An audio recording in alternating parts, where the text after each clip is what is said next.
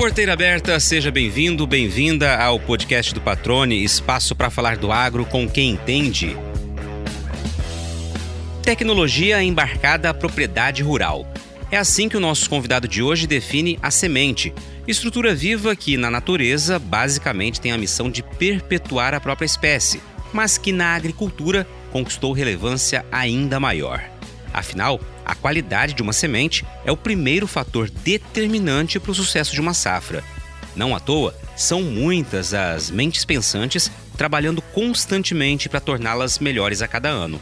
O assunto fascina o nosso entrevistado, que há mais de duas décadas estuda, pesquisa, aprende e ensina sobre o tema, como você vai ouvir no bate-papo.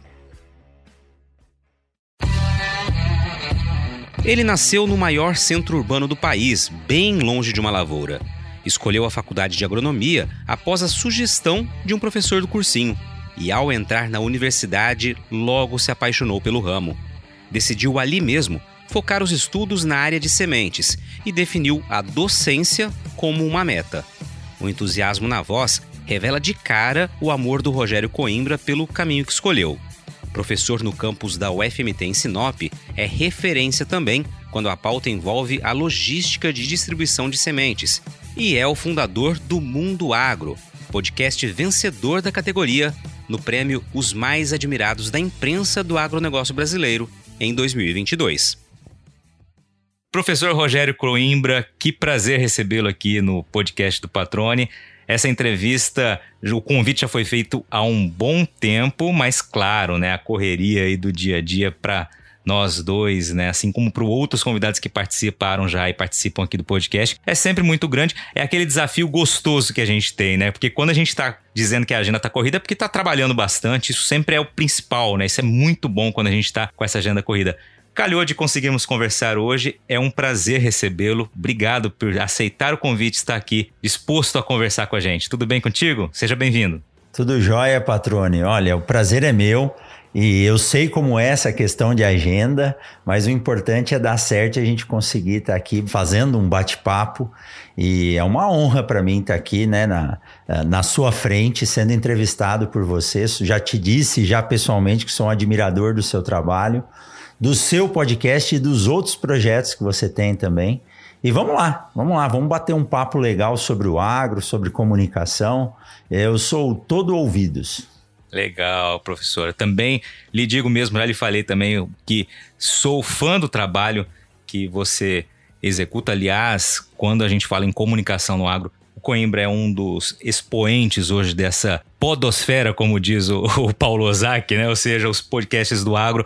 Além de professor, é um baita comunicador, o Coimbra tem o Mundo Agro Podcast, aliás, considerado no ano passado, né, o podcast agro mais admirado do Brasil, ou seja, foi o vencedor do prêmio mais admirados da imprensa do agronegócio. Parabéns mais uma vez, falei pessoalmente, é, é, o saudei, né, o parabenizei pessoalmente, mas falo aqui também diante do nosso público. E todo reconhecimento, todo prêmio é resultado de um trabalho que envolve dedicação, dedicação e dedicação, né, professor? Exato. Olha, Patrone, para mim foi assim uma felicidade muito grande estar lá com você. Você também é, recebeu uma premiação, é, está no meio de ícones da comunicação no agronegócio é, realmente, pessoas que a gente admira, costuma ver na televisão, a impressão que dá é que elas são das, da nossa rotina, mas elas não nos conhecem, né? E eu tive a oportunidade de lá receber esse, esse prêmio. E quando você fala em dedicação, tem uma frase que eu gosto de dizer para os meus alunos que sucesso só vem antes de trabalho no dicionário, né? Mas quando você está fazendo aquilo com, com gosto, Fazer podcast, nós estamos aqui gravando, você sabe como é, você muito mais do que eu, jornalista, sabe o quão importante é toda a preparação de produção para que você possa executar a gravação ou o projeto e depois no final ainda tem toda a pós-produção para que ele saia da forma que a gente pensa. E eu comecei tudo isso sozinho, né? Era uma ideia pessoal, aí conheci um outro agrônomo, que é o Gustavo Avelar, que começou a dar um apoio, a, Lu, a Luana Belusso, que foi a ex-aluna minha, também me ajudaram no começo, depois acabou ficando corrido, e mas de vez em quando a gente grava ainda. Isso acabou tomando uma proporção grande, mas foi legal, patrone, pelo seguinte, me tirou um pouco da zona de conforto. Todo mundo diz: ah, professor é comunicador, mas é comunicador entre quatro paredes. É muito diferente de você estar tá falando para um público de 100, 150, 200 mil pessoas. Né? A responsabilidade é muito grande de você produzir algo que, assim, você disse agora, mas eu não me considero ícone de nada, mas gosto de me comunicar, mas tem muita gente ouvindo. Então a gente viaja pelo Brasil e você chega no hotel, recepcionista do hotel que faz agronomia à noite te conhece do podcast. Então isso é uma responsabilidade muito grande. E eu acabei produzindo tudo sozinho no início. Hoje tem o Tiago que me ajuda. Agora nós estamos contratando mais duas pessoas para tanto para a parte de produção quanto a parte de administração. A universidade está dando um apoio muito grande nessa, nessa estruturação. Mas é, aquele me tirar da zona de conforto me fez começar a aprender algumas coisas que eu não sabia está ligado ao jornalismo. Primeiro foi construir uma pauta correta, aí a gente tem os amigos, as pessoas que nos ajudam, né? como conduzir esse bate-papo, a entrevista. Às vezes eu ouço meus primeiros episódios e, por coincidência, é, nós estamos gravando. Ontem eu conversei com, com um colega que foi o colega com quem eu gravei o primeiro episódio, o piloto, que nunca foi ao ar não por culpa dele, mas por culpa minha. Eu não tinha experiência em captação e eu liguei o microfone no computador errado e meu áudio ficou horrível e ele nunca foi ao ar. Então agora, 178 episódios depois, eu vou gravar com ele novamente, né? Mas é um prazer enorme, é muito, é, é, é, é muito satisfatório você poder ver o reconhecimento. A gente não trabalha, né, Patrone, pelo reconhecimento, mas a premiação, o reconhecimento e poder estar aprendendo ao lado de pessoas como você, ah, é algo que fala, dá para dizer assim, ó, valeu a passagem por aqui, por esse mundinho que a gente tá simplesmente passando, viu? Ah, legal ouvir isso, professor. E assim, quando você fala, né, o reconhecimento, a gente não fica buscando o reconhecimento, a premiação, isso é, é fato, né? A gente faz realmente porque gosta, porque mais do que tudo, é um tempo em que a gente pode conversar e em que a gente aprende. Acho que isso também é compartilhado contigo, né? Acho que você também tem compartilhado esse pensamento, que é justamente você poder conversar com pessoas que você não conhece é, é, totalmente, completamente, não faz parte do, da tua rotina, do teu dia a dia, mas que contribuem muito, além de tudo, para o teu crescimento pessoal, né? Eu vejo assim, tô adorando fazer essa, essa brincadeira, entre aspas, séria de podcast, né? Gosto bastante, justamente por poder ter esse tempo para conversar com pessoas, para ouvir histórias e para, de alguma forma, levar também conhecimento para quem está nos ouvindo. Você pensa por aí também, eu acredito, né? Bom, com certeza, Patrone. Eu uma vez li uma, um texto do Bill Gates que ele dizia o seguinte: é, para falar com qualquer pessoa no planeta bastam três telefonemas e isso dá certo. Né? E, eu, e eu descobri isso no podcast. Uh, e, nossa, a, a, rede de relacionamentos que a gente tem, primeiro lugar, eu acabo aprendendo muito porque eu tenho um gosto, né, que é trabalhar na área de sementes, mas às vezes eu tenho que entrevistar alguém da parte de melhoramento, tecnologia de aplicação, gestão de, é, gestão de fazendas, e aí a gente vai aprendendo, porque você tem que pesquisar pela pessoa. E aí isso acaba gerando também um contato futuro. E escutando um podcast que é um projeto que tem você, o Otávio e o Paulão do Agro Resenha, o Paulo falou uma frase, eu até mandei a mensagem para ele, falei, olha Paulo, é, que frase bacana, vou tomar a liberdade de repetir ela algumas vezes, né? Que uma das únicas coisas que aumenta quando você divide é o conhecimento. Então, esses bate-papos geram muito conhecimento compartilhado, que aí ele vai ser multiplicado pela sua rede de, de colegas, de, de, de, parceiros, mas também pelas redes sociais, que tem muita gente que acaba nos acompanhando, porque acha que alguma coisa que a gente produz vai ajudá-lo, ajudá-la em, em algum momento. Então, essa divisão do conhecimento que multiplica a informação, isso é fantástico. Isso é fantástico. E o podcast tem esse dom, ele tem esse brilho de poder contactar pessoas. É lógico que hoje, né, Patrônia, a tecnologia nos ajuda muito. Eu nunca fui uh, assim, uh, assíduo ou tão interessado por rádio como é o Léo Lopes, meu amigo lá do Radiofobia, ou vocês que fizeram jornalismo, né? Agora, mas eu me interessava pela tecnologia. O equipamento, eu lembro que eu perguntava para o meu avô que tinha um rádio de válvula, como é que o som sai daqui de dentro? Da onde que chega? E antigamente era tudo dentro do estúdio. E hoje a gente tem essa liberdade de estar tá aqui cada um num lugar do planeta e mesmo assim poder estar tá reunido em tempo real, trocando ideias, dividindo conhecimento e multiplicando a informação. Isso aí não tem preço.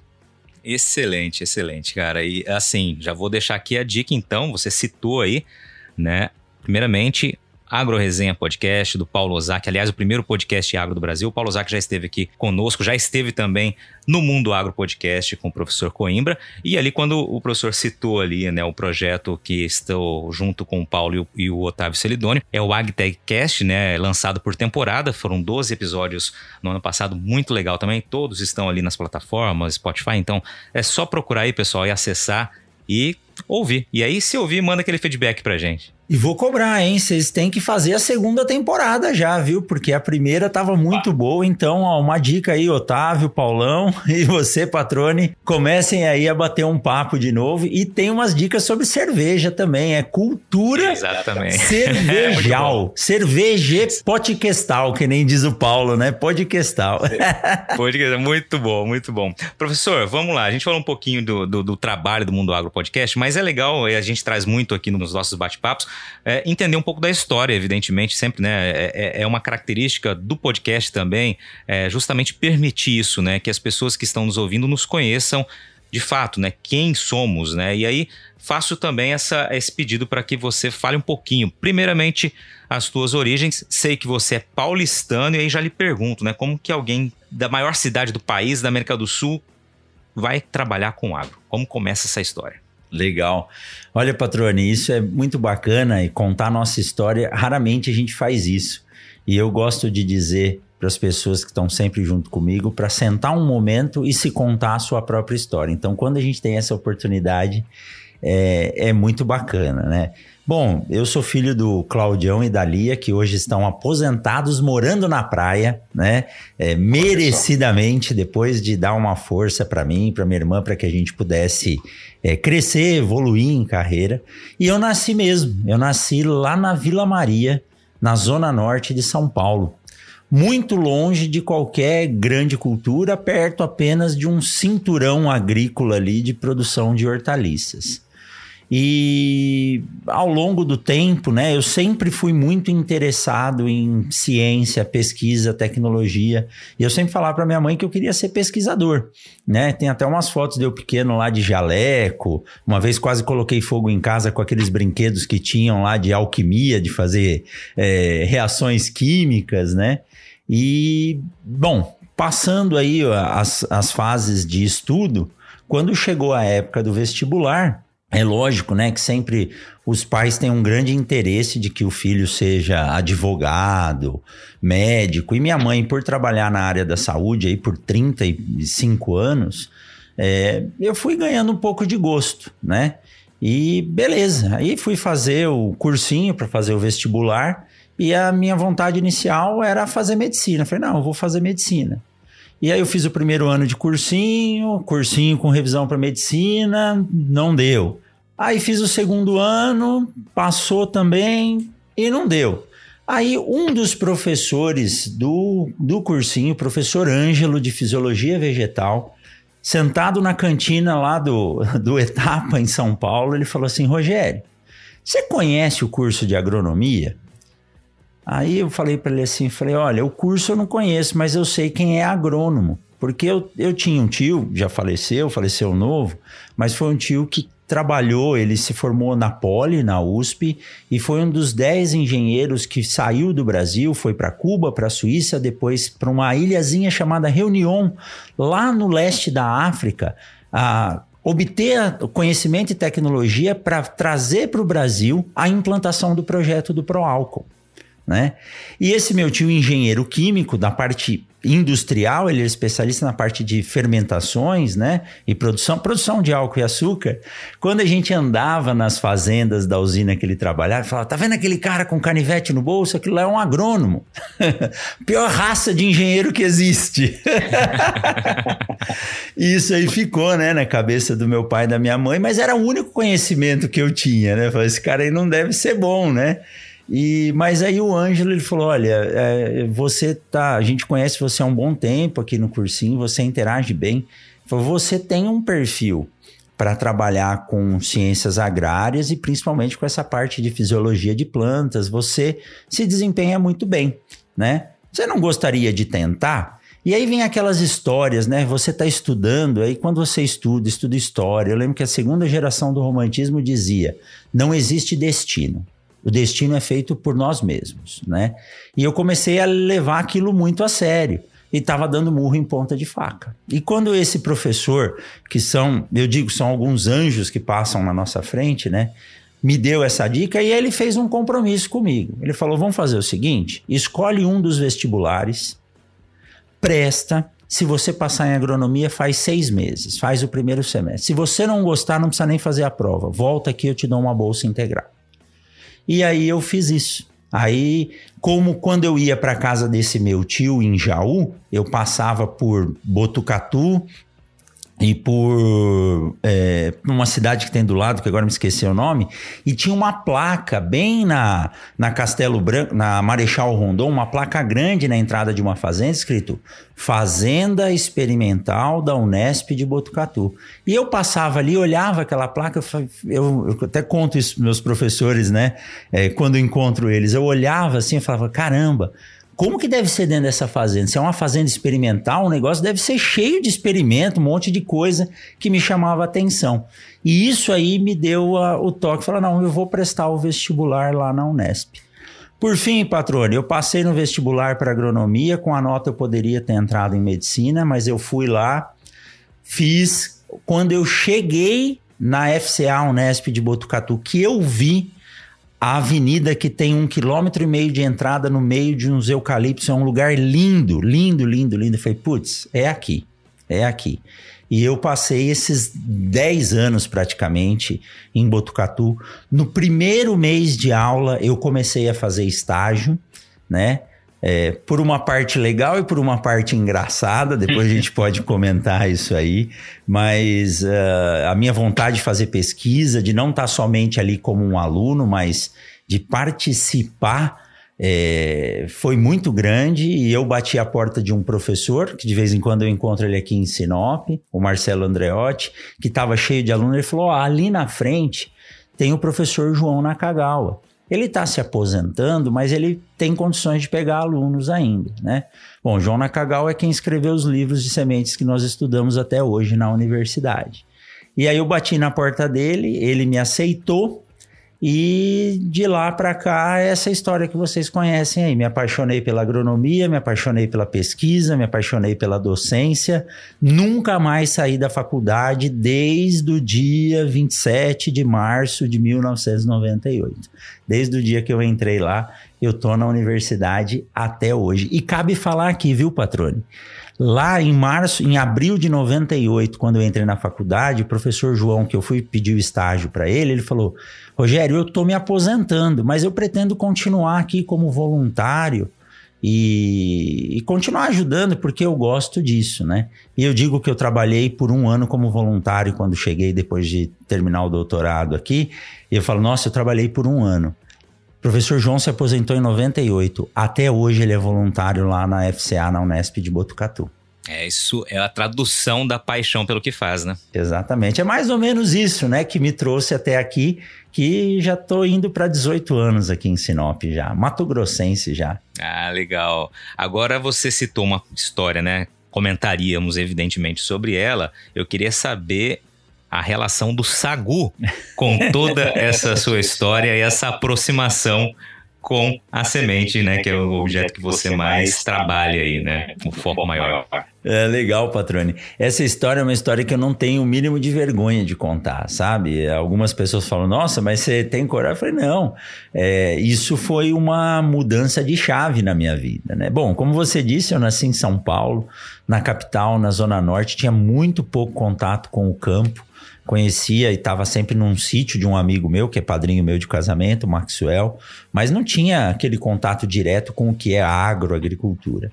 E quando eu cheguei na universidade, eh, cheguei muito feliz, né? Depois de três anos de cursinho, eu queria estar tá sentado naquelas mesas, conhecendo, vendo aqueles professores. Eu me apaixonei pela profissão de professor ao longo do tempo, né? Tinha alguns professores que se destacavam muito quando eu fiz o meu ensino médio. Mas no cursinho os caras são realmente artistas, né? Eu tinha professor que colocava os pontos e as, os acentos e as vírgulas na lousa e eu achava aquilo algo assim, como que esse cara consegue fazer isso? Aí agora hoje eu sei por quê, porque a gente repete e faz tanto que eu consigo fazer a mesma coisa hoje. Mas é, eu não tinha contato com a agricultura. E quando começou a faculdade, aqueles, na época o trote era institucionalizado ainda, mas era um trote saudável, porque durante três meses todo mundo tinha o mesmo nome, não tinha diferença de classe social, então era uma integração muito boa. E hoje, devido a alguns problemas, o trote é proibido e eu concordo com isso, porque abuso não é aceito em lugar nenhum. Mas, numa das primeiras semanas de aula, tem a, a disciplina de introdução à agronomia, introdução ao curso, né, que existe geralmente nas universidades, mas a disciplina de introdução à agronomia que eu considero uma das melhores disciplinas mais importantes, porque você tem uma visão do todo de como é o curso. Uh, os professores, geralmente o coordenador, ele traz pessoas de diferentes áreas, diferentes uh, instituições para conversar e apresentar aos alunos as possibilidades que eles terão dali para frente. E o professor João Nakagawa era o professor da disciplina, juntamente com alguns veteranos, trouxe um rapaz de terno, gravata, né, para fazer uma apresentação. Ele foi apresentado como um, um, um jovem pesquisador da FAPESP, que tinha recebido fomento para fazer uh, parte do seu pós-doutorado fora do Brasil, que era na Índia, e ele começou a mostrar algumas lavouras, e ele falou que aquilo ali eram plantações de sagu né? E eu mal sabia o que era sagu, eu não tinha contato com ninguém do sul, se tivesse visto não imaginava o que, que era, e eu achei muito interessante aquilo. E no final da aula os veteranos venderam saquinhos de semente de sagu peletizadas, né? E eu comprei, a turma da, da República que eu tava lá, que eu morava, né? Dos amigos, né? Falou assim: não, compra, compra. E comprei, levei para casa, plantei, molhei, passou 30 dias, não tinha vigor, aquela semente não nascia de jeito nenhum. Aí me contaram que sagu não era uma semente, sim, era a fécula de mandioca. E eu fiquei desesperado, né? Fiquei desesperado e foi aí que eu resolvi bater na porta dos professores do departamento de agricultura para poder, pelo menos, entender a língua da agricultura. E tem uma nova que, assim, eu vou dar, assim, exclusividade para você, tá, Patrone? que, é o, que é outra história legal que conversando numa roda de amigos aí no início do curso também, um começou a contar que eles estavam em uma praia do sul do país e os argentinos estavam acampando e eles sofreram um ataque de formiga porque eles tinham colocado a rede num pé de jaca, né? Aí eu olhei e falei, pé de jaca, rapaz, você é doido. Eu falei, jaca é igual melancia, nasce no chão, né? Aí me pegaram, botaram no carro e levaram até a árvore de jaca para ver que a jaca nascia numa árvore, que eu falei, duvido. Então, assim, eu sofri bastante por não conhecer e não saber as coisas, né? Mas isso foi um passo importante. E aí foi que eu comecei a minha carreira e acabei me apaixonando pela área de sementes. Deus colocou o professor João na minha frente, foi um segundo pai para mim na graduação, além de me orientar é, como aluno, como um pré-pesquisador, ele me ajudava muito com lições de vida mesmo, né? E até o ponto de uma vez eu ter que viajar e ele ficar conduzindo o meu experimento. Então, assim, você nunca pode dizer não ou você nunca pode deixar de fazer algo que você está ajudando alguém. Eu aprendi isso com ele, mas foi assim, né? E hoje eu digo assim, eu nem gosto de comer muito sagu para não ficar lembrando disso. muito bom, muito bom, muito bom. Tá chegando a hora da maior feira de tecnologia e negócios do maior chapadão agricultável do mundo. É a Parecis Superagro 2023, que este ano tá literalmente cheia de novidades por todos os lados. A começar pelo Parque Odenir Ortolan, que está de cara nova, passando por uma reestruturação que vai tornar ainda melhor a maneira de visitar, conhecer e explorar as atrações da feira. Para ter uma ideia, são 50% a mais de novos espaços para expositores. Então você já imagina o que vai encontrar por lá, né? Grandes máquinas, vitrines tecnológicas, demonstrações, além de palestras nacionais e muitas oportunidades para realizar excelentes negócios. Já anota aí na sua agenda, hein? De 28 a 31 de março em Campo Novo do Parecis. Parecis Superagro 2023, semeando agora um futuro de inovação.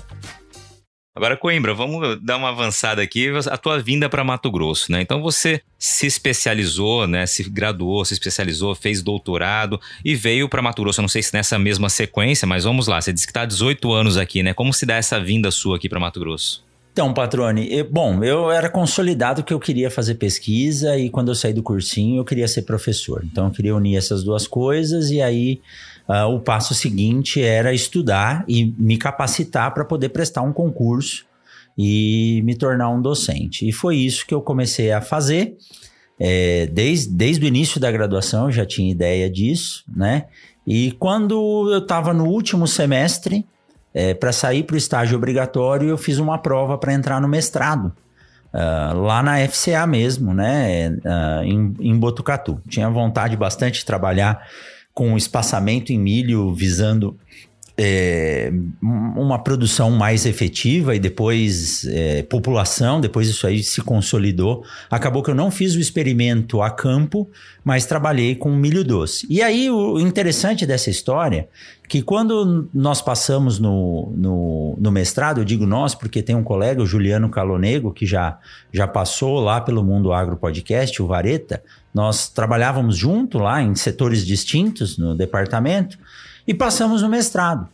Logo depois que a gente passou, o coordenador do curso, que era o professor Dagoberto Martins, nos chamou e aí eu fiquei preocupado. Ele pediu uma, uma audiência, né? Eu falei, puxa, já era. falei, não vou, não vou poder fazer o mestrado aqui, né? E aí ele chamou nós dois e falou o seguinte: olha, vocês tiveram um treinamento de iniciação científica muito completo. A gente acompanhou a carreira de vocês na pesquisa desde o primeiro ano, vocês dois aqui. Então, nós queremos é, sugerir a vocês e dar a oportunidade de vocês não fazerem o mestrado. Eu falei, nossa, mas vou fazer o quê? Faça o doutorado direto. Existe a possibilidade de pular essa etapa, porque esse treinamento vocês já têm. Aí eu parei, pensei, né? E falei, bom, eu vou ganhar tempo. Eu já não era tão novo assim, já estava dois anos atrasado. E aí eu fiz o doutorado direto, né? Fiz o doutorado direto com orientação da professora Cibele, com orientação do professor João. E quando eu comecei o doutorado, eu já comecei a pesquisar, Patrone, para onde eu iria. E uma coisa eu sabia, eu não ia ficar em São Paulo. Eu ia procurar um lugar onde a agricultura era pujante e onde as oportunidades estavam ocorrendo. E nesse meio tempo, eu acabei conhecendo a minha vizinha de apartamento de República, né? Que é minha esposa hoje, que é a Lindsay. E quando a gente terminou a graduação, a gente começou a morar junto. E a minha preocupação era se ela queria vir junto ou não. E aí um dia ela falou, falou, não, ela é imunologista, né, formada em biomedicina. Ela falou, onde você for, eu acho que a oportunidade é grande, né? Ela falou, tem o exemplo do, tinha o exemplo do pai dela que saiu do Rio Grande do Sul para vir para São Paulo. E aí a gente começou a olhar e a pesquisar. Nesse meio tempo, durante o doutorado, Patrone, é, para conhecer outras áreas também, e uma colega me deu a oportunidade de acompanhar ela na, numa feira chamada AgriShow. Muitas pessoas conhecem a AgriShow, bem famosa no Brasil. Sim. E a AgriShow rodava o Brasil. E eu tive a oportunidade de, no, nesses últimos dois anos, visitar os quatro lugares onde nós fizemos as feiras. Então, eu trabalhava junto com a Edilene numa empresa que presta serviço para a AgriShow quando havia ainda as dinâmicas de máquina que eram as demonstrações. Então eu era responsável por uh, auxiliar né, na parte agrícola e na feira mesmo, na, na, na, combinação de tratores e implementos, na coordenação. E isso me deu a oportunidade de viajar pelo Brasil, que eu também não conhecia muito fora de São Paulo. E conhecer pessoas e lugares. Então, nós fizemos Ribeirão Preto, que era a maior feira, que aí conhecia, era próximo, que eu já ia na feira. Uh, fomos para Rondonópolis, Rio Verde, em Goiás, e Luiz Eduardo Magalhães. Rio Verde, em Goiás e Rondonópolis, eu participei das primeiras feiras, que hoje uma é Bahia Farm Show e a outra é a Tecno Show comigo. Tecno Show comigo, isso. Inclusive o Cláudio, que é o, o, o presidente da Comigo, é, nos recebeu muito bem e sei que ele está lá ainda, né? Então, foi assim, Patrone. Nesse, nesse andar da, da AgriShow, eu conheci alguns lugares. E o Mato Grosso me chamou a atenção, só que eu não conhecia Sinop, né? E, e aí eu estava num, num congresso de sementes no Rio Grande do Sul e conheci um professor lá de Cuiabá, professor Sidney Caldeira, se estiver ouvindo a gente aí, assim, um, um amigão. E eu, né, jovem, sem saber como falar direito, eu falei, pô, de onde vocês são? Ele falou, de Cuiabá. Eu falei, tá louco, vocês moram no fim do mundo, né? Ele falou, é, nós viemos 3 mil quilômetros de carro de Cuiabá até Gramado, onde era o congresso, né? E aí tem um ponto legal. Quando minha esposa foi fazer o concurso, patrone, ele lembrou, ele era o fiscal do prédio da prova do, da, da, do ano que ela fez o concurso, né? Aí ele falou assim: O que, que, você está fazendo? Eu falei: ah, minha esposa está fazendo um concurso para onde? Eu falei: para Sinop. Ele falou: Pois bem, seu Rogério. Lembra que você falou que eu morava no fim do mundo? Você está agora se preparando para ir 500 quilômetros depois do fim do mundo, que é Sinop lá em cima, né? E foi assim. Então a, a oportunidade foi essa. Como eu rodei o Brasil, acabei conhecendo as regiões, nós começamos a buscar áreas para prestar concurso e a Lindsay teve a oportunidade de vir aqui na expansão da UF FMT, na primeira leva dos 30 professores contratados, ela prestou o concurso, passou e aí nós mudamos para Sinop em julho de 2006, ainda fazendo doutorado, voltando a cada 15 dias para São Paulo. Foi a primeira dívida grande que eu fiz na minha vida, comprando passagem de avião de Cuiabá para São Paulo. Mas valeu a pena bom, e tá quitada. Faz uns dois meses aí que eu quitei essa dívida. Muito bom, professor. E aí é um momento em que esse período se acompanhou todo o desenvolvimento, né? Sinop, a gente costuma dizer quando fala, se refere às cidades, aos municípios do Médio Norte, né, de Mato Grosso, do eixo da 163, Sinop é um dos grandes exemplos de uma transformação constante, né? Eu vou eventualmente uma ou duas vezes por ano, infelizmente só, para Sinop duas, uma ou duas vezes por ano, mas todas as vezes que vou consigo observar as mudanças, a evolução realmente de uma cidade que está ainda em construção, né? E realmente uma cidade muito bonita que traduz o que é o agro aqui em Mato Grosso. Né? Acho que é um dos grandes exemplos do que é o agro aqui em Mato Grosso. Olha, patrônio, eu posso te dizer que quem vem uma ou duas vezes por ano vê mudanças gigantescas. Eu, quando saio, às vezes, né, final de ano, que eu passo 15 dias na casa dos meus pais e volto, já vejo mudança, né? 30 dias, então, realmente. Mas olha, patrônio, eu vou, eu vou lhe dizer que assustou quando nós chegamos em 2006 em Sinop. Né? Cuiabá eu não conhecia, achei uma cidade grande também, bem movimentada. É, por algumas vezes uh, o time de sementes de Cuiabá tentou me levar para lá, mas eu já saí dessa cidadezinha, que é a capital do, do estado de São Paulo, que era grande, né? Fui morar em Botucatu, descobri que as pessoas falavam bom dia para você de manhã e me apaixonei pelo interior, né? Mas quando a gente chegou aqui, é, era recém implantada a operação, se eu não me engano, Curupira, que era, acho que era Curupira, que foi uma operação que é, vasculhou as madeireiras que eram que estavam fora do, do da, da, legislação. E a cidade estava uh, numa num estado de depressão muito grande, porque a madeira, acho que movimenta. Eu não estava aqui, mas eu acho que movimentava muito recurso na cidade. Os mais antigos que eu gosto de conversar, eles dizem que não existia pagamento a prazo e não existia folha de cheque, era tudo em dinheiro né? Então corria muito dinheiro em função da madeira. E quando a operação foi feita, tinha um número grande, 200, eu acho 300 madeireiras, e aí as que se mantiveram, acho que foi em torno de 50, se eu não me engano. E a cidade estava num, num processo assim de readaptação.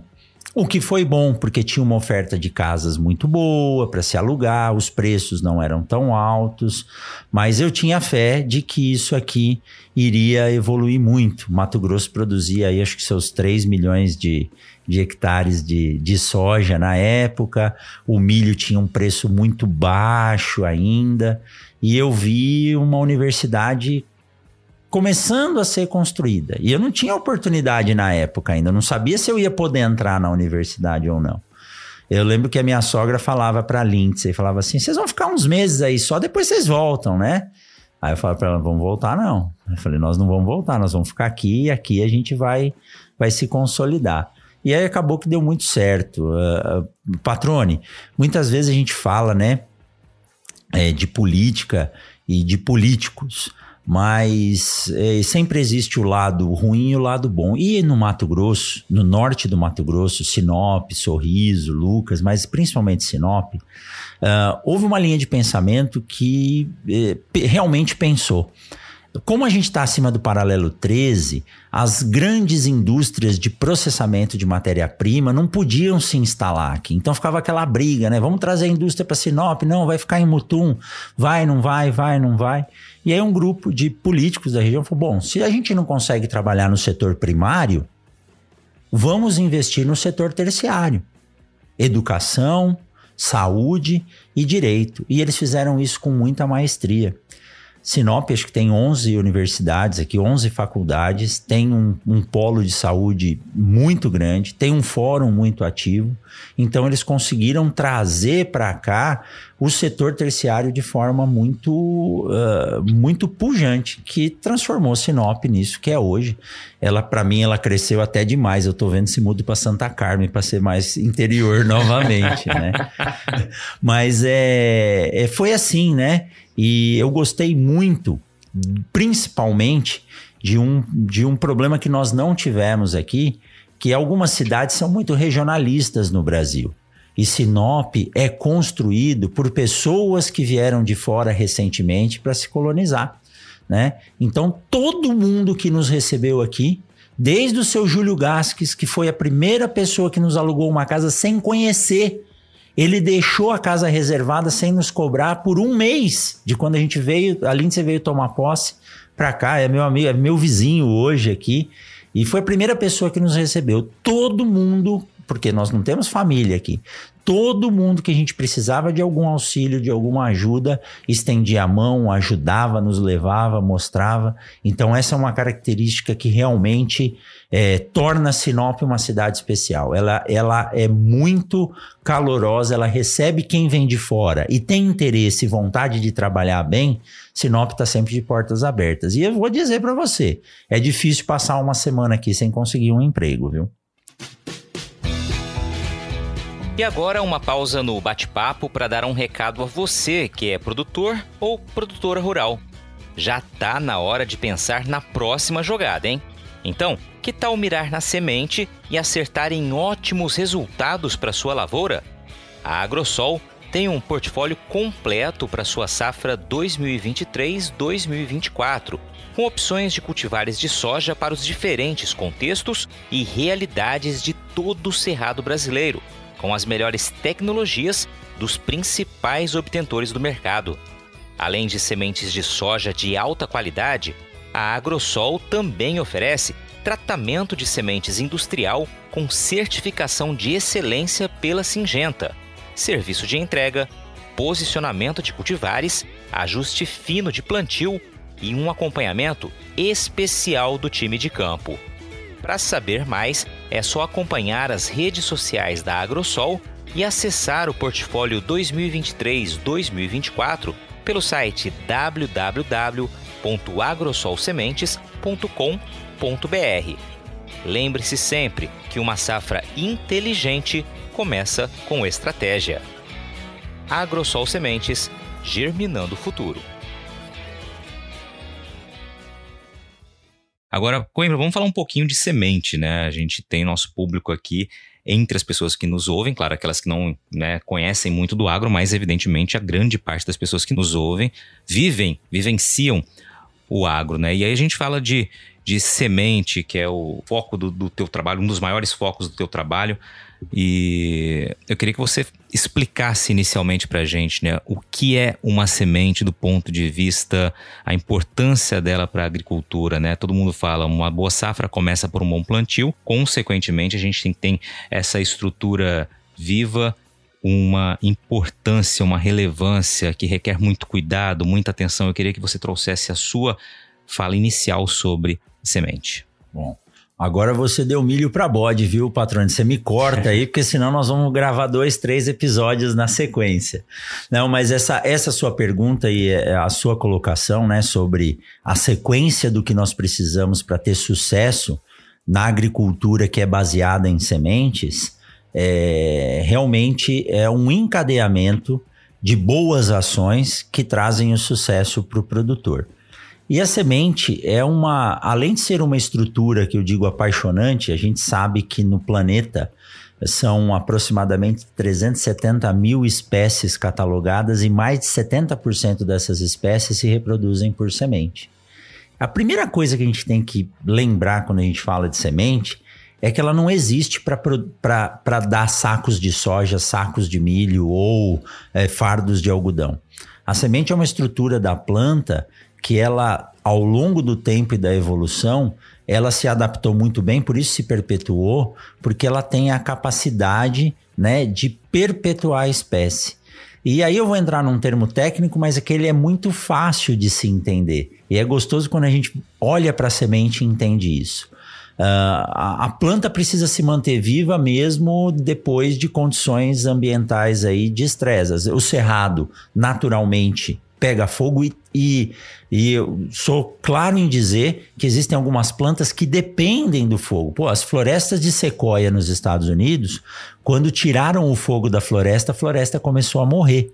Então hoje existe um manejo desse processo lá. Então, tô, então imagina só que o cerrado, né? Não tinha ninguém aqui, caiu um raio, pegou fogo. Se tivesse uma plantinha que tinha germinado uma semente nascendo e ela fosse oriunda de uma planta e todas nasceram ao mesmo tempo, o fogo ia passar, ia matar aquelas plantas, aquela, aquela árvore, aquela espécie não ia se perpetuar. Então a semente, ela tem a característica de poder distribuir esse processo que a gente chama de germinação ao longo do tempo e do espaço. E isso faz com que as espécies que colonizam o nosso planeta possam se perpetuar, porque em algum momento uma semente vai germinar num momento adequado e bom para ela em termos ambientais e ela vai dar origem a uma nova planta. E como que a semente faz isso? Distribuindo a germinação ao longo do tempo através de processos de dormência. Então, as culturas que nós trabalhamos hoje, a, dormência não pode existir, senão seria um problema. Mas as espécies estrategistas R, as pioneiras, elas têm esse processo, né? A não ser as sementes recalcitrantes que não podem secar. Essas daí elas têm que sair da planta e já continuar seu desenvolvimento.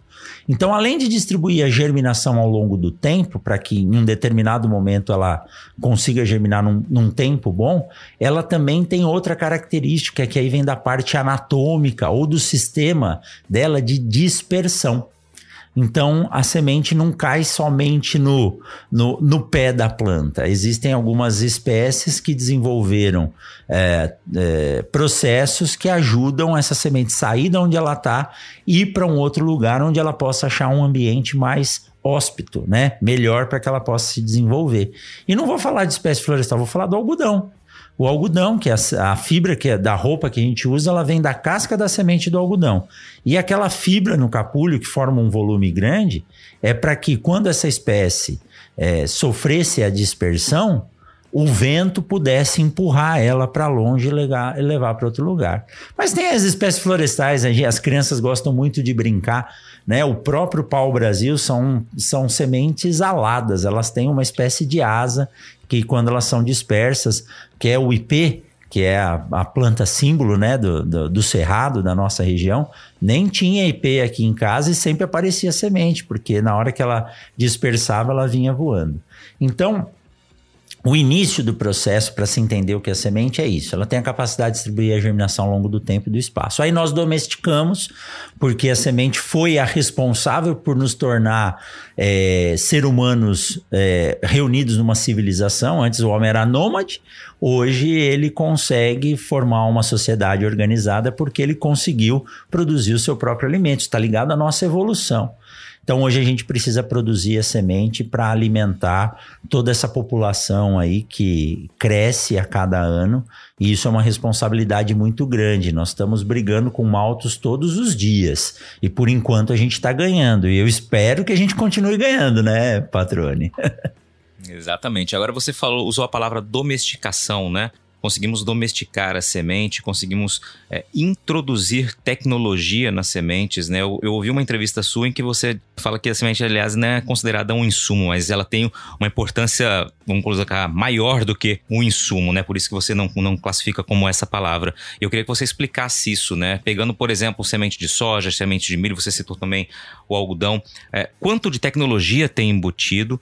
Né? E aí eu queria que você já aproveitasse, professor, para falar das qualidades da semente. Eu sei que é um outro ponto que você costuma dizer, né? Quando fala qualidade da semente, você fala, não, tem que colocar um Szinho ali porque é mais de uma, né? Então eu queria que você aproveitasse para explicar isso pra gente aqui. É isso aí. Então, quando a gente domesticou a semente, é, ela passou a se tornar importante para que a gente pudesse se manter no lugar. E aí, uh, a semente ela não, não se caracteriza como outros produtos necessários para a produção agrícola, não desmerecendo os produtos, mas porque a semente é viva. É, e ela tem dentro de uma estrutura muito pequena, Patrone, tecnologia que nós não conseguimos mensurar. E quando eu digo tecnologia, não é só a técnica que está empregada na produção ou como ela vai atuar, mas eu digo tecnologia é mentes pensantes e preocupadas trabalhando para que aquilo possa ser cada vez melhor. Então tem uma frase, né, que a minha esposa diz e a gente acabou fazendo isso, né, uh, registrando, que é que a tecnologia, a semente, ela não é um insumo, a semente é a tecnologia embarcada à propriedade rural. Assim como um carro tem ABS, EBD, sensor de frenagem, toda essa tecnologia que o carro tem, o produtor recebe ela dentro da sua fazenda para poder garantir uma boa produção e uma boa produtividade. E aí tem as características que dão uh, essa qualidade da semente. E sempre que eu que eu converso com os times, com as, com, nas palestras ou com os alunos, eu falo que quando a gente fala em qualidade de semente, é, não é uma única qualidade, são vários fatores que agem em conjunto. Né? Nós temos a qualidade física, a qualidade fisiológica, a qualidade genética, a qualidade sanitária e também a qualidade que a gente diz legal, né? Porque a semente é uma tecnologia produzida para fins de semeadura. Se eu fizer tudo certo e por uma condição ambiental essa semente não puder ser utilizada para fins de semeadura, a gente consegue recuperar um pouco desse investimento vendendo ela como grão. Agora, o oposto, além de ser proibido, é inviável. Eu não posso pegar uma lavoura que eu investi nela para alta produtividade, para ela extrair tudo da planta, colher de qualquer jeito e tentar utilizá-la como semente. Então, por isso que eu digo que a qualidade da semente é essa composição aí desses seis fatores: qualidade física, fisiológica, genética e sanitária. E por trás disso, patrone, tem muita gente apaixonada por semente, trabalhando muito para que o produtor possa receber na propriedade dele ou se ele quiser e a legislação permite isso, e eu acho legal que dentro dos produtores eles se consideram um patamar acima, ele ser um produtor cooperado que faz semente. Ou para ele mesmo, a, lei permite que ele faça isso por uma safra, embora eu não recomende, porque a gente sabe, rodando, e quem me acompanha aí no Instagram é, é, e no YouTube consegue ver o tanto de tecnologia em termos de máquinas, equipamentos e pessoas é necessário para a gente produzir um quilo de semente. Então, o produtor tirando aquilo, embora a lei permita, ele tentando fazer isso na propriedade dele, é um risco muito grande. Porque, como você disse, né? Uma boa safra começa com um bom plantio. Um bom plantio depende de uma boa semente. E a boa semente tem que ser bem manejada. Aí a gente fecha esse ciclo de processos. E lembrando, é importante dizer: nós moramos num país tropical. A cultura de maior expressão no Brasil, que torna o Brasil um dos maiores produtores mundiais, é a soja. A soja é uma cultura em que a semente, a reserva dela, que é o cotilédone, que é a bandinha que a gente vê, ela é viva, ela faz parte do embrião. Então a gente tem que tomar o mesmo cuidado que a gente toma com um bebezinho de 3, 4 meses ao movimentá-lo, não deixar bater, não deixar cair, não deixar machucar, a gente tem que tomar com a semente e ela e nós vamos ter que mantê-la armazenada de seis a oito meses. E esse processo de armazenamento é muito estressante para a semente.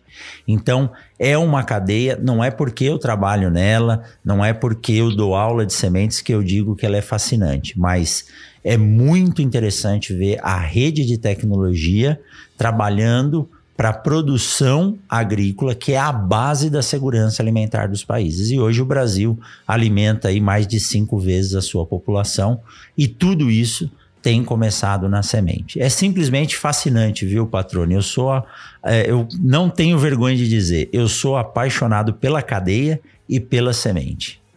Você sabe, professor, que toda vez que eu ouço, né, pessoas como você e, e, assim as pessoas que estão envolvidas com a produção de sementes, a, a impressão é a mesma, né? É, a constatação, não é a impressão, a constatação é a mesma, né? De que de fato é um universo muito fascinante. Eu uso a palavra universo porque realmente envolve muita coisa, né? E aí você citou várias delas aqui. E é interessante quando a gente fala da semente que ela tem todo um cuidado para produção, né, para que esse, esse, essa estrutura seja a melhor possível.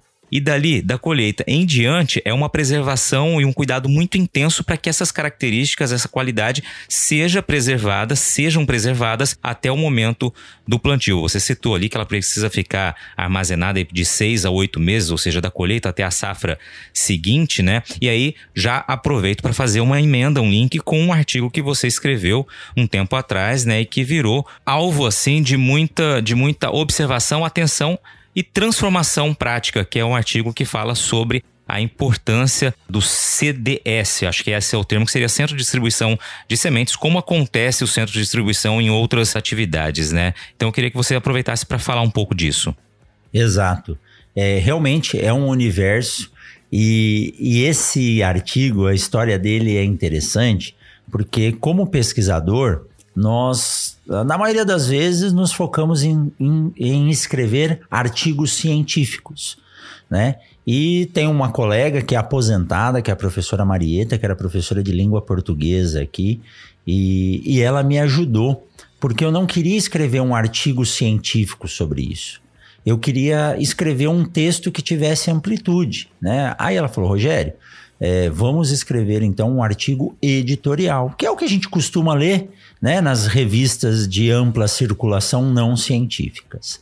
E inicialmente, e esse, foi um, e esse foi um artigo que eu escrevi, e eu lembro que eu levava meu filho na fono, e eu tirava aquela uma hora que eu ficava esperando ele lá, eu levava o meu notebook, eu abria, cada dia que eu passava uma hora lá, eu focava em escrever todos os apontamentos que eu fazia desde quando eu cheguei aqui em 2006, patrônica. a primeira ligação que eu recebi era uma empresa é, me solicitando uma ajuda de como proceder melhor o processo de expedição das sementes após o armazenamento, né? E resumindo, eu consegui escrever esse artigo, a Marieta me ajudou a tornar um texto de mais de 10 páginas em um texto de duas páginas, claro e objetivo sobre a importância de se armazenar a semente de forma adequada. E eu conheci eh, essa questão dos centros de distribuição de outros setores da indústria. E eu falei, essa é a solução. A gente não consegue armazenar por muito tempo. O armazenamento que eu fizer, ele tem que ser efetivo. E as regiões boas para produção de sementes, elas não estão espalhadas pelo país. São algumas micro-regiões que têm uma boa característica, inclusive para o Mato Grosso. É um trabalho da professora Maria Cristina, que é aposentada da UFMT de Sinop, que mapeou essas regiões no Mato Grosso. Então a gente pega a região de Campo Verde, Primavera do Leste, Serra da Petrovina, que tem uma sementeira do lado, do lado da outra, é, Sapezal, Campos de Julho, se eu não me engano, Tangará da Serra, algumas regiões que têm altitudes mais elevadas e uma condição mais adequada. Então tem que produzir nessa região e depois a semente que está no Mato Grosso ela pode ir para outro lugar, a semente que está no Goiás pode vir para o Mato Grosso. Tem gente que produz semente na Bahia, a semente roda 3 mil quilômetros para ir lá na cooperativa dos produtores de Rondônia e isso, esse transporte, lembra que eu falei agora uns minutos atrás que a semente é como um bebezinho? Se a gente não cuidar direito, o resultado pode ser drástico. E essa era uma dor do setor. E eu comecei a voltar a mente para a questão de logística, de antecipação do transporte num período com temperaturas mais baixas, e aí surgiu essa filosofia do CDS. E esse artigo, ele, eu publiquei ele a primeira vez no LinkedIn no Brasil, mas ele não teve uma expressividade tão grande. Aí um colega do setor privado que tinha contato com a Christine Xie, que é editora da revista AgroPages na China, falou: Rogério, seu artigo tá legal. Ela me perguntou se a gente pode colocar na primeira edição da, da sessão de sementes e tratamento de sementes, né? Que é uma, uma sessão dessa revista lá na China. E aí nós fizemos a tradução, a equipe de redatores dele, dela ajudou muito a tornar uh, essa tradução bem fidedigna, né? E nós publicamos esse artigo nessa revista. E um dia eu acordei, o, pres o presidente do International Seed Trade Show da China fez uma republicação do artigo e ele colocou assim: o, olha o Brasil se destacando em tecnologias de armazenamento e pré-transporte de sementes. Aí eu abri meu LinkedIn, tinha umas duas mil mensagens lá sobre isso. E aí realmente apareceu o Patrone. E aí uh, os setores, as associações e as empresas começaram a me chamar para conversar. E hoje eu sou muito feliz em dizer que, direta ou indiretamente, os, hoje, acho que está chegando com o último que está sendo construído agora, são 11 CDS construídos no eixo 163, entre Nova Mutum e Sinop. É, tirando o primeiro, que eu não tinha lançado o artigo ainda, os outros 10, de uma forma ou de outra, têm a contribuição dessa informação que a gente passou para que isso se, é, se consolidasse aqui no Mato Grosso. E uma tomada de decisão, e eu lembro, até conversei com ele aqui, você conhece eles, mas uh, conversei com o Eduardo e com o Pedro também, uh, da Agrosol, né, da Bioline, é, numa reunião com eles, ele, ele até achou que tinha que a empresa tinha feito uma pré-conversa comigo, que ele me perguntou, Rogério, o que, que eu faço? Aumenta o nosso centro de distribuição na Agrosol, nosso armazém na Agrosol em Campo Verde, ou eu devo partir para outra coisa? Falei, não, falei, olha aqui, ó, você tem que trabalhar com CDS, ele se paga, né? E realmente deu certo, eles estão ampliando isso, e eu fico muito feliz quando eu passo de carro daqui para Cuiabá e tem um número grande de empresas com centro de distribuição aqui, trazendo a semente em junho, a semente fica ao lado do produtor para que a entrega possa ser feita de forma tranquila, com garantia de qualidade em um ou dois dias a partir do pedido do produtor. Então, a gente pensando, usando a tecnologia, aplicando recursos e as técnicas, a gente consegue fazer as coisas darem certo. Eu fico feliz de que um texto que eu escrevi, apontando as características, qualidades e dificuldades, fez com que o CDS se consolidasse como uma tecnologia para produção e qualidade de sementes de soja e outras culturas agora também no Brasil. Cara, muito bom. Eu estive com você, né? Acompanhei uma apresentação sua no ano passado no, no encontro nacional lá do pessoal da Abras, né? Associação Brasileira da Semente de Soja. E o tema foi esse, né? Que você apresentou, mostrou fotos e eu pude perceber ali o quanto chamou a atenção né, de pessoas que não produzem sementes aqui em Mato Grosso, como você destacou, né, em outras regiões do país, que também viam a importância estratégica da aposta nos CDS, né? Eu acho que realmente é muito interessante, porque como você destacou, né? Você garante uma logística é, estratégica, vou repetir a palavra aqui, para que esse produto possa estar, né? Essa estrutura viva possa, embarcada de tecnologia, como você disse, né? Possa estar na propriedade do produtor no momento certo, na hora certa, né? E garantindo ao máximo ali aquela qualidade com a qual ela foi produzida, né? Exato. E é importante lembrar, Patrone, se você me der mais um tempinho, que uh, o processo de distribuição das sementes já acontecia. Só que ele acontecia em estruturas que eram estruturas mistas ou híbridas, onde se guardava defensivo, adubo e semente, e as pessoas não eram especializadas. Hoje eu não tenho medo de dizer que o motorista do, do motorista do caminhão ao gerente da fazenda que vai receber, eles têm informação de como lidar com aquele produto. Então, o motorista do caminhão que transporta a semente, ele sabe que ele não pode deixar a, carre a, a carreta no sol, ele sabe que ele tem que andar com cuidado, ele fiscaliza a carga, porque é uma carga de alto valor agregado. Então, todos estão envolvidos. E isso é legal desse projeto de extensão que a gente tem aqui na universidade, porque quando a gente chega numa empresa para organizar os processos e para trazer um pouco da dinâmica dessa organização, é importante que todos estejam juntos para conversar. Dos colaboradores que mantêm o ambiente organizado e limpo, até o diretor ou presidente da empresa. E aí, quando eu mostro que aquele cara que está comendo uma picanha lá no Fazanos, ou como nós, né, que tivemos a oportunidade de comer uma picanha lá no, no, restaurante chique em São Paulo. Aquela picanha começou com uma semente que todos esses colaboradores da empresa estão trabalhando para poder fazer com que ela se torne uma planta, um alimento para um animal e depois chega no prato de comida. Então isso faz com que as pessoas virem a chave na cabeça e falem: caramba, eu trabalho para produzir semente, isso é importante. Né? Eu brinco quando a gente conversa com os motoristas, ele até chega em casa para a mulher e fala assim: ó, oh, partir de hoje não fala que eu, que eu puxo soja mais, não. Eu puxo semente de soja. O negócio é bem diferente, viu? Muito bom. Só para a gente não, não deixar de citar isso aqui, é, Coimbra, eu queria que você, se possível, trouxesse alguns tópicos muito breves, assim, mas alguns pontos que são importantes né, levar em consideração na hora da construção de um centro de distribuição de sementes, só para que a gente possa ilustrar um pouco do quanto de tecnologia, de cuidado né, é preciso ter na, na também na, no, nas etapas de uma construção, no que deve conter um CDS? Joia, é, é, importante essa sua pergunta, porque e, uh, quem está nos ouvindo e não imagina o que é um CDS, ele pode simplesmente dizer: Ah, eu vou construir na minha fazenda uma sala com ar condicionado. E não é assim. Né? A semente ela tem muita tecnologia agregada. É, a tecnologia de armazenamento, além de ser uma estrutura que ela tem que ser impermeável, ela não pode permitir troca de umidade, ela tem que ter um sistema de refrigeração que não é somente gelar o ar, mas ele tem que climatizar. As pessoas me perguntam, Coimbra, qual que é a melhor umidade para, qual que é a melhor temperatura para armazenar a semente? Eu falo, a temperatura não me importa né?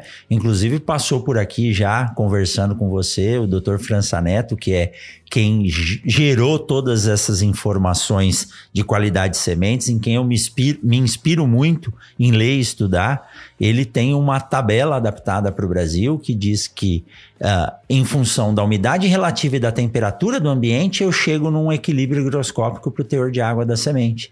E isso varia de local, região e estrutura que você está trabalhando. Então, os equipamentos que vão manter a semente refrigerada, e é notório, conceito consolidado. No Brasil, semente tem que ser armazenada em ambiente climatizado. Fora disso, é risco assumido. Então, além de ser um ambiente que tenha lá proteção térmica, proteção contra a luz, entrada de insetos, eu tenho que ter um controle muito efetivo de temperatura e umidade relativa para que a semente entre numa condição e se mantenha estável, porque o armazenamento é um dos períodos mais estressantes para a semente. O final do armazenamento ela está em crise e aí ela vai passar por todos os processos e aí tem uma outra tecnologia que é importantíssima para se agregar ao CDS, além da sua localização e essas técnicas que eu falei, é o CTS, que é ter agregado a esse centro de distribuição de sementes um centro de tratamento industrial de sementes. Eu digo que é o tratamento profissional, que vai agredir o mínimo a semente e colocar os produtos na dose certa e recomendada. Então, o produtor do Brasil hoje, Patrone, utilizando essa associação, de tecnologia dos centros de distribuição de sementes, que antecipa o transporte, armazena próximo do consumidor final e associado a um CTS, ele tem a condição de receber na propriedade o que nós chamamos de finish seed, semente pronta. Ou seja, ele vai receber a semente, abrir o bag ou saco de semente e plantar. Ele não precisa fazer mais nada. E isso é uma das filosofias que a gente defende. O produtor tem que mexer o mínimo na semente. Porque a semente é muito delicada e nem sempre nós temos as estruturas e equipamentos adequados. Então, quanto menos eu mexer, mais ela vai me entregar em termos de qualidade, vigor, produção e produtividade. Excelente, mas eu vou aproveitar essa deixa que você colocou aqui, falando de tratamento. Eu queria que você trouxesse algumas orientações para aquele produtor que pensa um pouco diferente, que quer fazer o tratamento on farm, né? Quer fazer o tratamento na fazenda, né? Vamos aproveitar para trazer também alguma orientação. Você já disse que é importante que ele mexa o menos possível ali naquela, naquela semente, mas existem esses casos, né? Então eu queria que você mencionasse um pouco dos cuidados e quais orientações aí que você pode repassar, professor. Joia, joia, patrônio. Eu, eu posso te dizer o seguinte: não é. é não, a gente não, não precisa. Eu, eu já fui mais radical, mas hoje eu digo: não é que o produtor quer fazer o tratamento on-farm, às vezes aquela é a única solução que ele tem. E a semente ela tem que ser tratada. De qualquer forma, ela tem que ser tratada. Mas o tratamento realizado na fazenda, é, ele é um processo que culturalmente ele é deixado em segundo plano, né? A, a história que a gente conta é assim: quem que opera o TS na sua fazenda? Um novato ou aquele que está ali sem fazer nada. E é uma operação muito delicada e é uma operação muito desgastante. Então o cara começa tratando semente e a gente sabe, né, patrone, que na época de semeadura é uma estrutura e uma estratégia de guerra, porque você precisa abastecer as semeadoras, o plantio não para, a janela de plantio é cada vez mais curta e o produtor não pode errar. Então, os operadores de tratamento na fazenda, na maioria das vezes, eles não têm treinamento. Eu até te digo, não existe um curso de formação, não existia, mais um spoiler para você aí, um curso de formação de operadores em TS. Geralmente as empresas que fornecem os equipamentos ou as empresas que fornecem os produtos químicos dão uma orientação. Então o nosso projeto de extensão aqui tecnológica da UFMT agora criou um curso de formação de operadores de tratamento de sementes, onde a gente vai dar todas as orientações em parceria com as empresas que produzem equipamentos, com as empresas que produzem os produtos e os agregadores. E estou trazendo para cá. As pessoas não precisam ir lá para São Paulo fazer isso.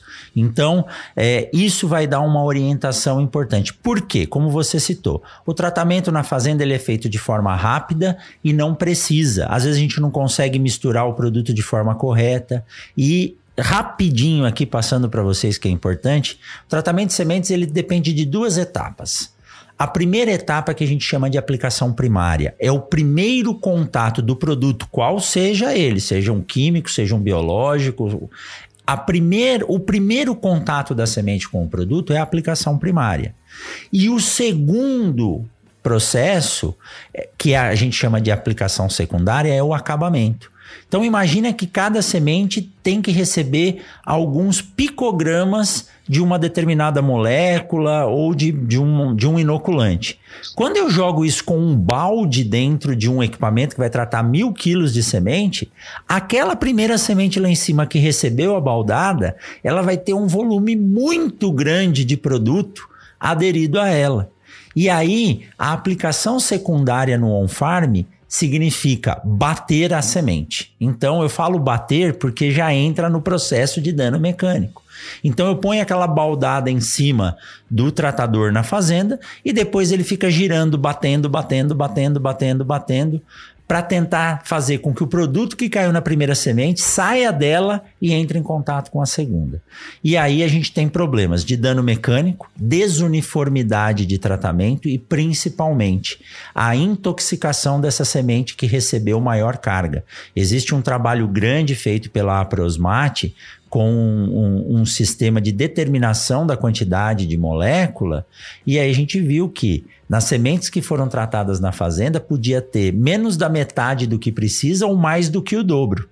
E quando o tratamento era feito de forma industrial, onde a aplicação primária é feita através de um atomizador que pulveriza o produto e recobre de forma semelhante todas as sementes, e depois o tratamento secundário, que é o bater a semente, ele dura menos do que 20, 30 segundos, enquanto lá na fazenda tem que ficar 10 minutos, 15 minutos batendo. E aí, quando fez esse trabalho do HPLC, a semente tratada industrialmente tinha uma variação aí de 5 a 8%, que não é nada comparado a 50%, 80% que tem no, no tratamento on-farm. Então pensa lá, patrone, nós estamos pegando esse mundo de tecnologia que está embutido na semente, que é a tecnologia embarcada à propriedade rural, que foi transportada e armazenada de forma adequada, sendo colocada dentro da propriedade rural no intervalo de tempo que hoje a gente pode dizer que 24 horas é plenamente viável entre eu pedir para entregar e a semente estar tá na minha fazenda. Depois de todo esse recurso, tempo e investimento feito, eu vou pegar a semente e tratar na fazenda de forma inadequada.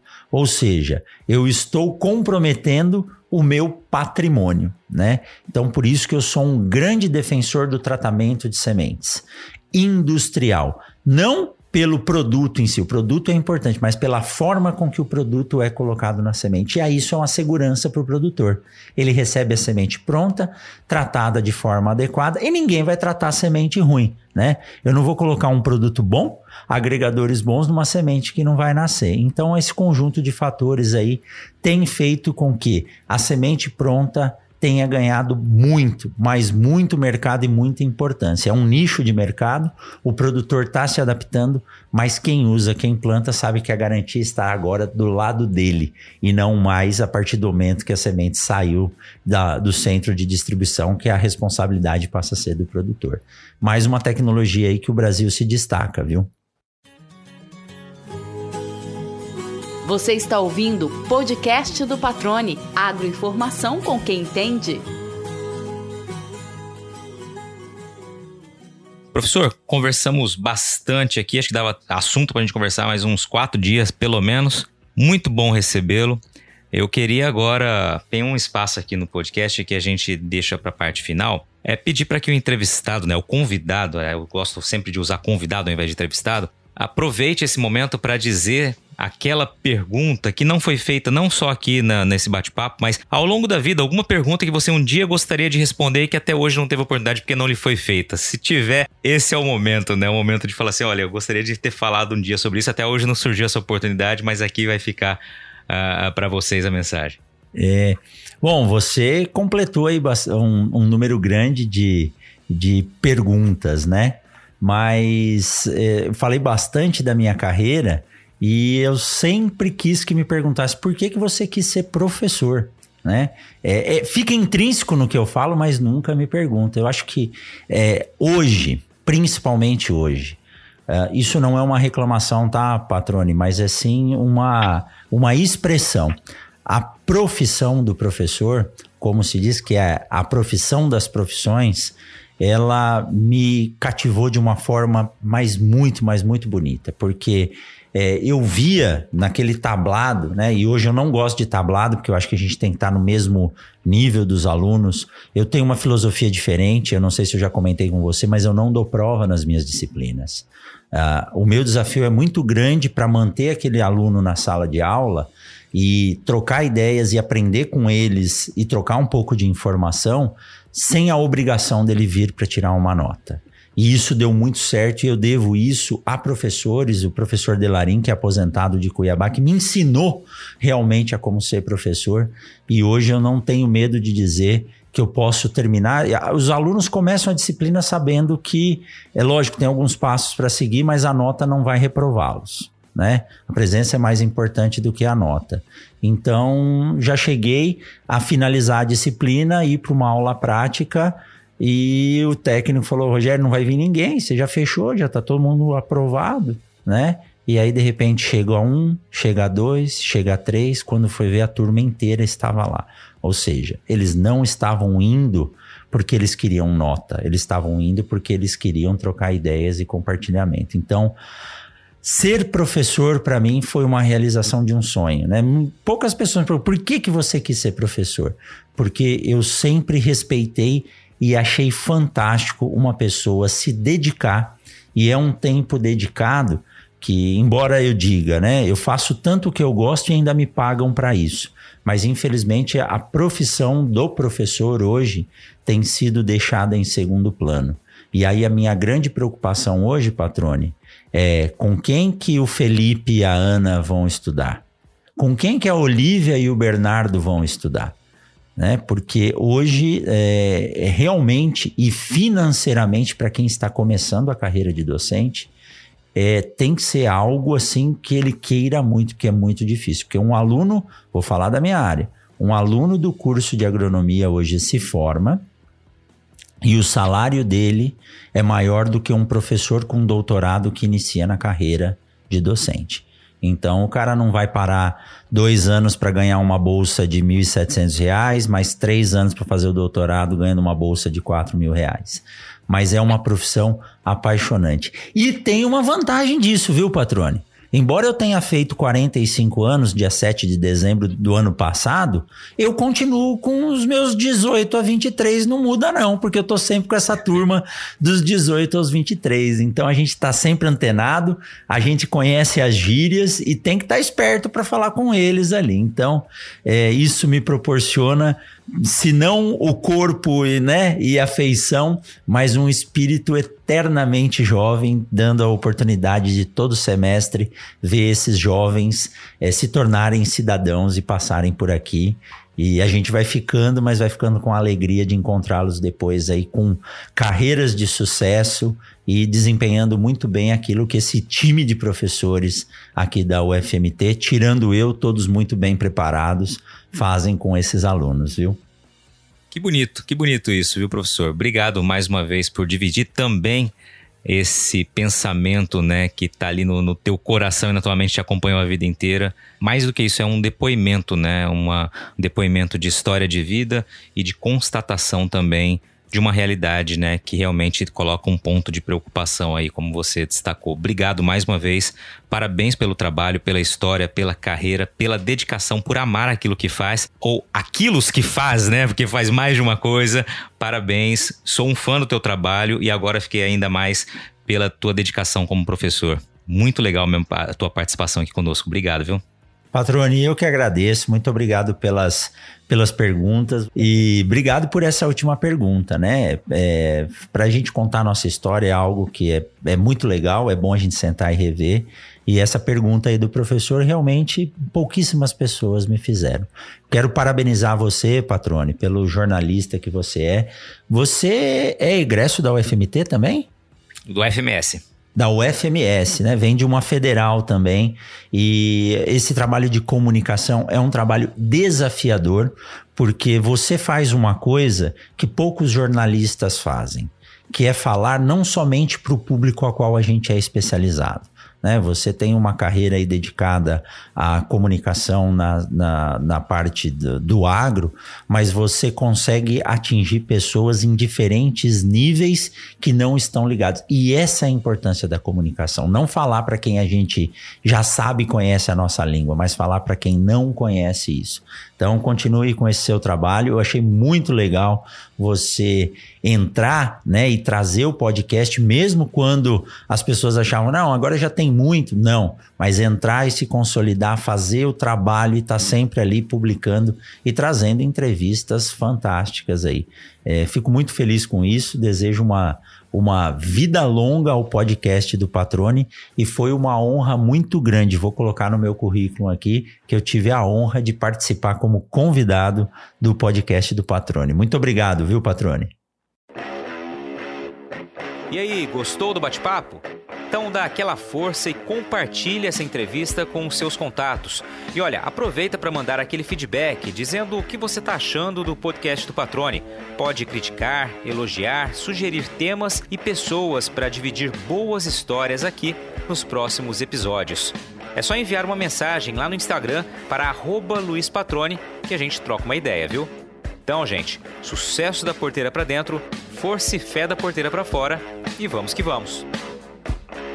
Você ouviu o podcast do Patrone, agroinformação com quem entende.